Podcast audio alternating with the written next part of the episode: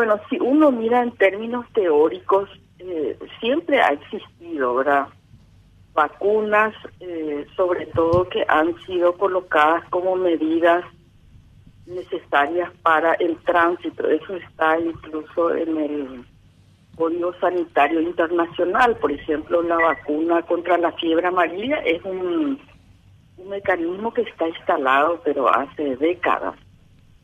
Si vas a viajar, si vos formas parte de países que son endémicos con fiebre amarilla, eso fue diluyéndose a medida que el control de la fiebre amarilla se fue haciendo, digamos, es muy fuerte porque la enfermedad es casi una enfermedad este, rural, eh, buscosa y bueno, y todos los países avanzaron hacia hacia la, la construcción de ciudades y bueno, la propia enfermedad fue siendo controlada también por otros mecanismos sanitarios, pero eh, a trasladarte de un lugar a otro, este, se producía de alguna manera eh, una un control previo y te ponían como un requisito de país para el ingreso y hasta ahora está vigente. Nosotros, desde aquella, el último episodio que tuvimos de fiebre amarilla, eh, entramos en países con circulación que después nunca se fue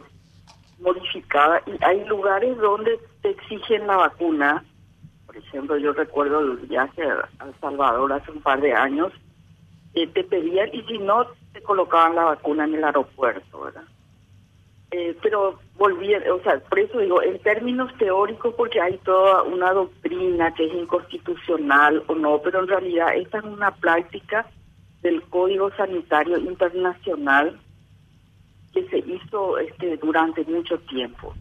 Ahora, toda esta cuestión del tránsito y en este momento eh, está realmente eh, en, amplia discusión en todos los países. ¿Por qué? Porque eh, escuchaba brevemente la, última frase de, del que estaba hablando y decía, bueno, se dio, pasamos casi dos años de pandemia y en estos dos años de pandemia eh, se dieron situaciones realmente catastróficas en lo económico, en lo social, en lo sanitario, todas las economías están saliendo, etcétera.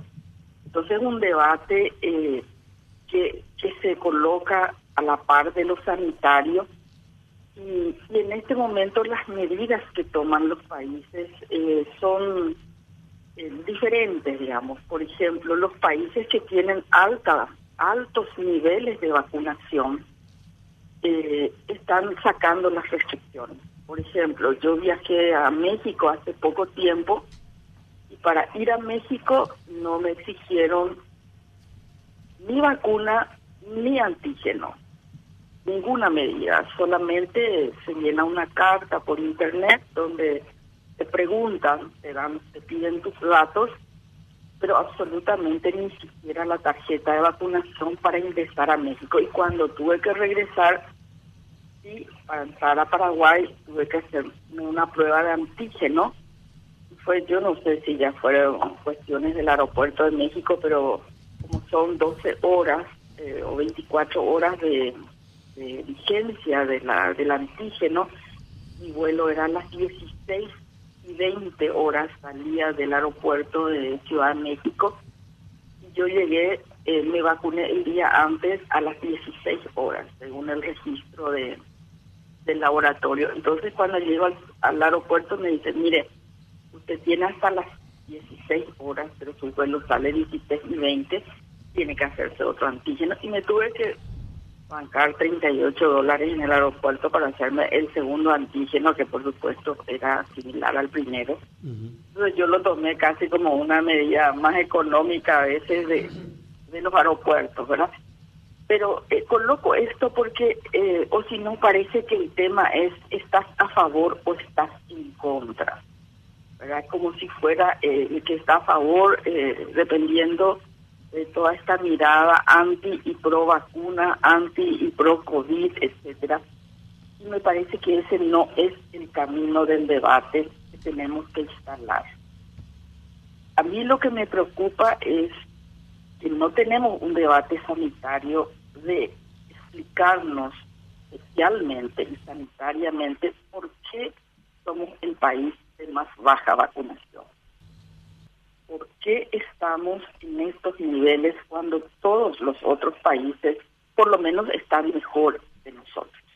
Entonces, hay un problema interno del sistema sanitario que no está resuelto y que este, está siendo ganado por eh, toda esta campaña de antivacunas, más la mala respuesta del Ministerio de Salud, como hace uno o dos días publicaban ustedes de que, no sé, había gente que tuvo siete horas para hacer una prueba de antígeno eh, en este momento en que hay un nuevo rebrote que el propio Ministerio nos anunció cuatro meses antes y sin embargo llega el brote y, y tenés que esperar siete horas para la prueba.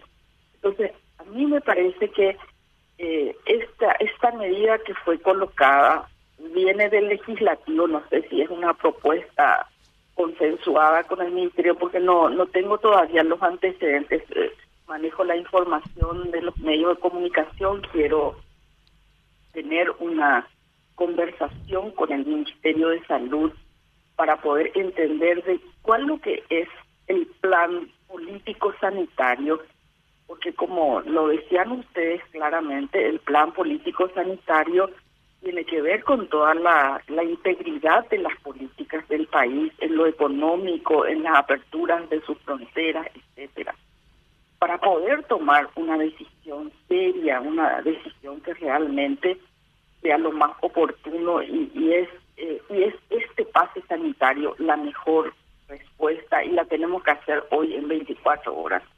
Yo tengo, yo creo que necesitamos eh, primero tener un análisis de, de esta situación que a mí me preocupa mucho más, porque finalmente eh, nosotros tenemos una frontera de fácil control, que son los aeropuertos, y tenemos una frontera, eh, digamos, eh, terrestre allí entre, entre, sobre todo con Brasil, ¿verdad? en, tanto en, la zona de Pedro Juan Caballero como en la zona de Ciudad del Este, que son las más difíciles de controlar.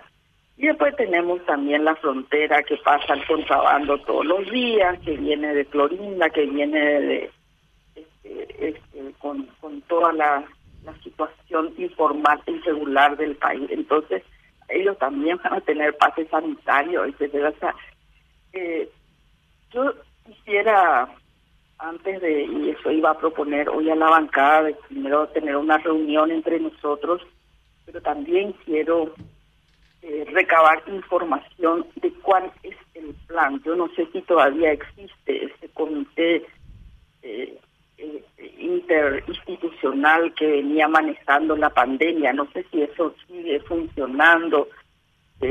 ¿Quiénes son los que están tomando estas medidas? el solo y su entorno, esto es una decisión del gobierno. Yo tengo todavía eh, claros oscuros en este tema para poder eh, para poder decir esta es la medida más acertada. Pero si me preguntan, ¿esto es inconstitucional? No es inconstitucional. Esto es una pérdida de la libertad en absoluto. Estas son medidas, ya les diría, casi históricas en salud internacional en el mundo. Lo que no está permitido es eh, cerrarle el paso a una persona, este, por ejemplo, portadora de enfermedades eh, como el SIDA, como el cáncer, etcétera, o que puedan ir de una frontera a otra buscando este, temas de salud, etcétera. Hay toda una serie de cosas que está dentro de un instrumento internacional aprobado por nuestro país y por todos que se llama Código Sanitario. Eh, yo estoy casi segura que el Código Sanitario debe tener alguna medida hoy, particularmente en tiempos de esta pandemia. seguramente lo quiero revisar también. Pero eh, me preocupa más eh, el no tener una lectura clara de cuál es la estrategia país ante estas circunstancias y cuáles son los pasos. Y dentro de esos pasos, esta es la mejor medida a ser tomada.